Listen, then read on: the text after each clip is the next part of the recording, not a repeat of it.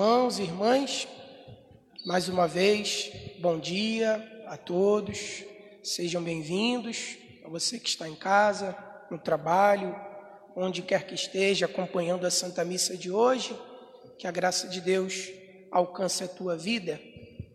Hoje, terceiro domingo do mês de agosto, mês vocacional, rezamos no primeiro domingo pelos sacerdotes, pelos clérigos.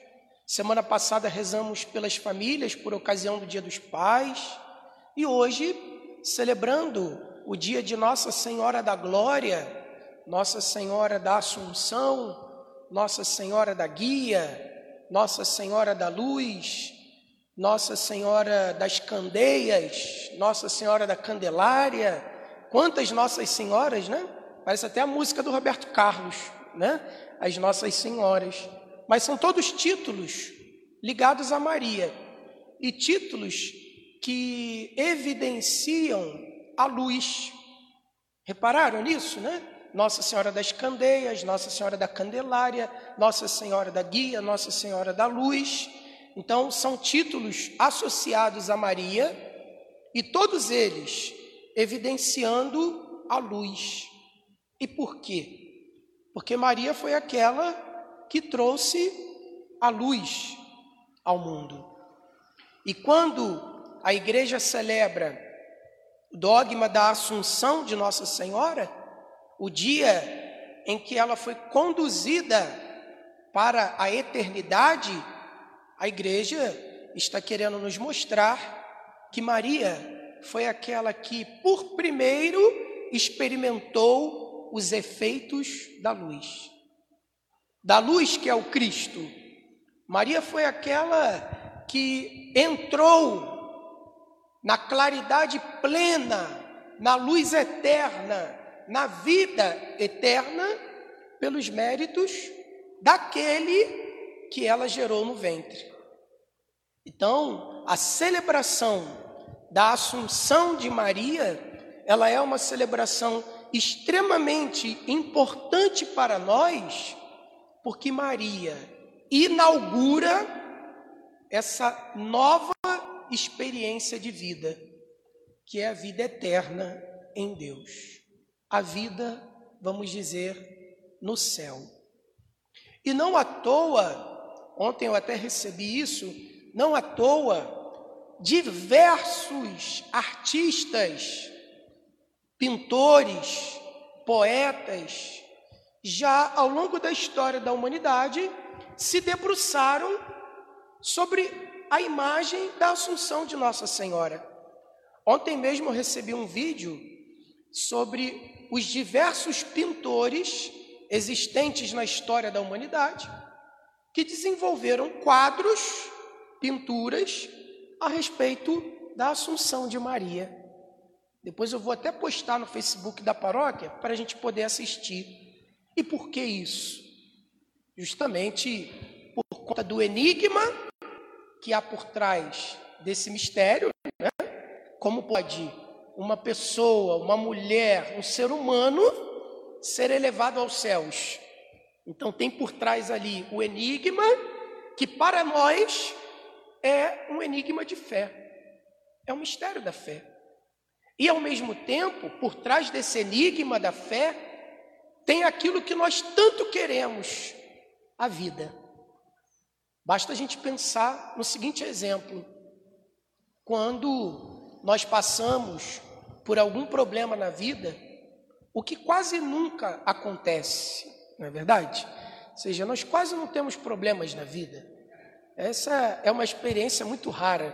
Mas, quando essa raridade acontece, né, de algum problema nos atingir, geralmente o que nós fazemos?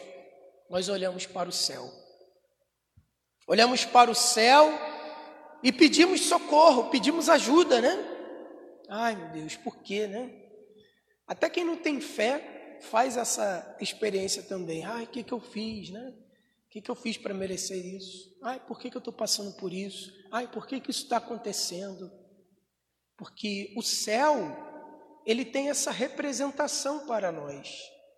O céu, ele é a representação dessa experiência maior, O céu é a representação daquilo que vai além. O céu é a representação dessa vida que vence a morte.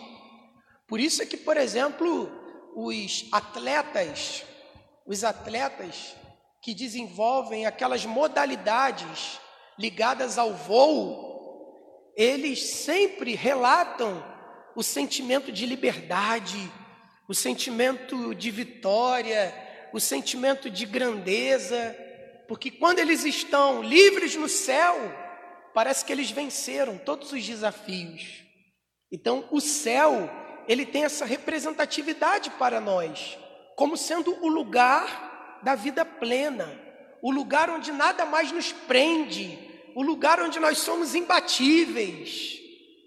E dizer que Maria foi assunta ao céu é dizer que realmente aquela que foi perseguida pelo dragão, como diz a primeira leitura de hoje, né? a leitura do livro do Apocalipse, abriu-se o templo de Deus que está no céu e apareceu no templo uma arca.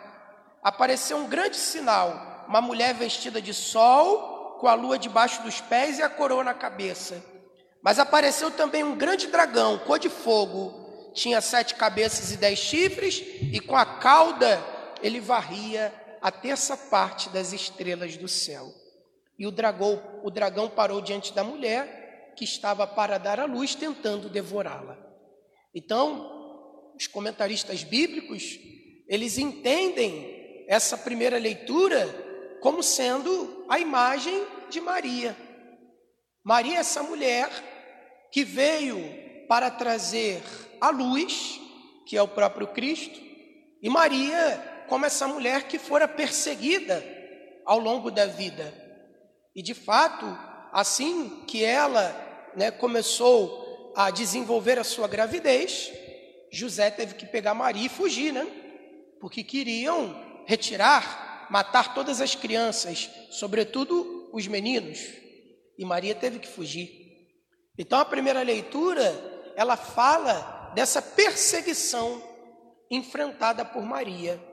Mas essa perseguição enfrentada também pela igreja primitiva daquela época. A igreja que também era perseguida porque pregava um estilo de vida diferente. A igreja que hoje continua sendo perseguida através de seus fiéis. Quando nós somos perseguidos no dia a dia da vida por conta daquilo que pregamos, por conta do modo como queremos viver, por conta da luta que travamos pela justiça, pela solidariedade, pelo fim do preconceito, pela comunhão, pela integração.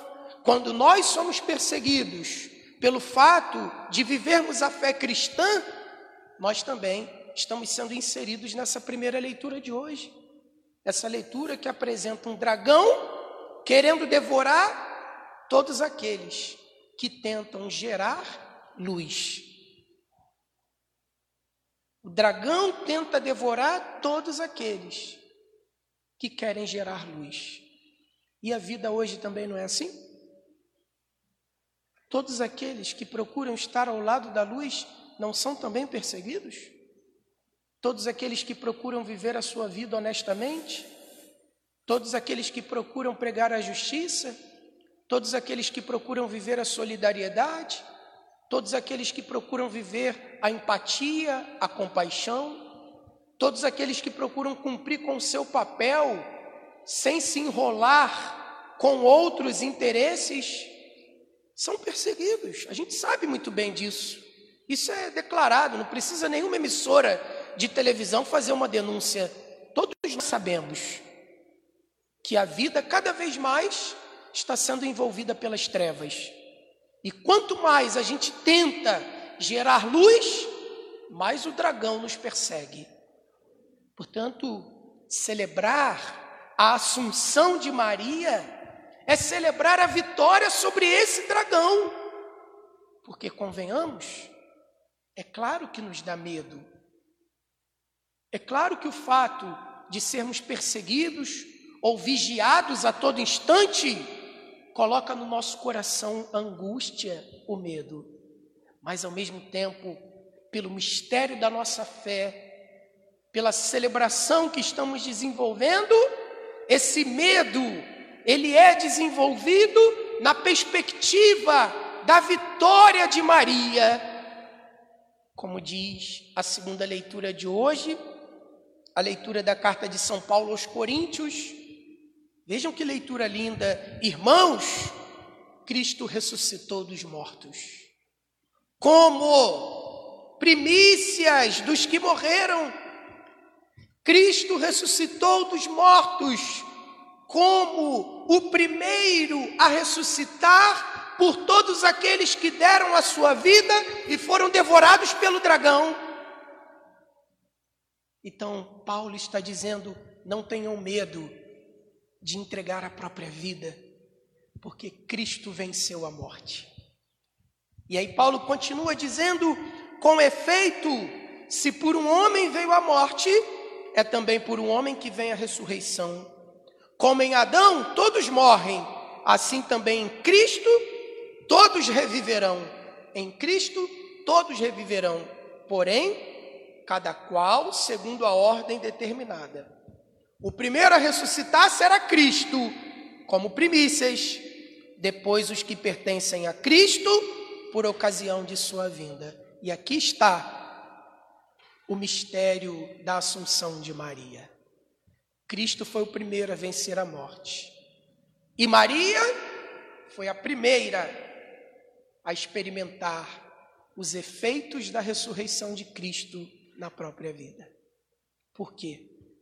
Porque na vida de Maria, Cristo veio plenamente.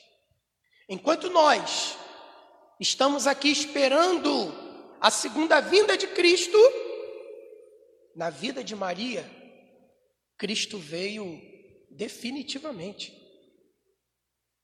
Cristo se misturou com o sangue de Maria. E Maria se misturou com o sangue dela no Cristo. Maria deu a sua placenta para o menino. Jesus tem DNA de Maria. Portanto, a vinda de Cristo na vida de Maria foi uma vinda definitiva, que ninguém pode tirar dela, ninguém pode apagar. E por isso a igreja celebra o mistério da sua assunção aos céus, o mistério da vida nova de Maria. Porque enquanto nós, repito, esperamos a vinda gloriosa de Cristo, em Maria, essa vinda gloriosa aconteceu definitivamente no dia da concepção. E pelos méritos do seu filho, Maria foi preservada de toda a corrupção do corpo e da alma. Então, por que, que isso é importante para nós, irmãos? Porque, convenhamos, tem horas que a gente desanima. É tanta podridão, é tanta injustiça, é tanta desigualdade, são tantos esquemas que tem horas que a gente cansa. Tem horas que a gente se entristece. Tem horas que dá vontade da gente chutar o balde e dizer: está tudo acabado, não é? É verdade. Quanto mais a gente vai aprofundando, não é o mistério da fé, não, mas o mistério da humanidade, mais a gente vai se angustiando. Contudo, unidos pelo mistério da fé, olhando para a Virgem Maria, a nossa esperança é renovada, somos retomados pelo vigor de Maria, porque se Maria, com a graça de Cristo, venceu o dragão, diz a palavra, todos aqueles que estiverem unidos a Cristo também vencerão. E é por isso que nós estamos aqui. Estamos aqui unindo nossas vidas a Cristo, para que, como disse o evangelho de hoje, olha que evangelho espetacular, então Maria disse: A minha alma engrandece o Senhor, meu espírito se alegra. Mas se alegra onde? Em Deus, o meu Salvador. onde nós temos buscado alegria para a nossa alma, para o nosso espírito. Às vezes buscamos alegria em coisas que são efêmeras e passageiras. Às vezes depositamos toda a nossa esperança de alegria em experiências que passam e que deixam um vazio dentro do nosso coração. Às vezes depositamos toda a nossa esperança de alegria pelo fato de sermos jovens, sem levarmos em conta que a vitalidade da juventude daqui a pouco passa. Às vezes depositamos a esperança da nossa alegria no dinheiro que temos e vem uma crise e tira todo o nosso dinheiro. Às vezes depositamos a nossa esperança de alegria na carteira que possuímos, porque na nossa sociedade desigual e injusta é assim, né? Se a gente tem uma carteira, ah, não, aqui ó, quem eu sou, olha quem eu sou.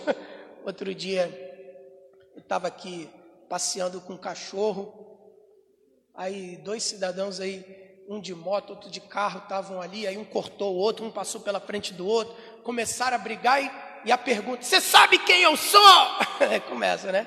Sabe quem eu sou? Aí pronto, quem você é? Pronto. E falei: Zé Bob, vamos embora porque nós não somos nada, né? Então, Zé Bob, vamos embora porque nós não somos nada. Eu vou embora, Zé Bob. Aí o Zé Bob veio embora comigo, porque eu não tenho carteira nenhuma para apresentar. Então, às vezes, nós depositamos a nossa esperança de alegria nas carteiras e em tantas outras coisas que a gente vai alimentando ao longo da vida.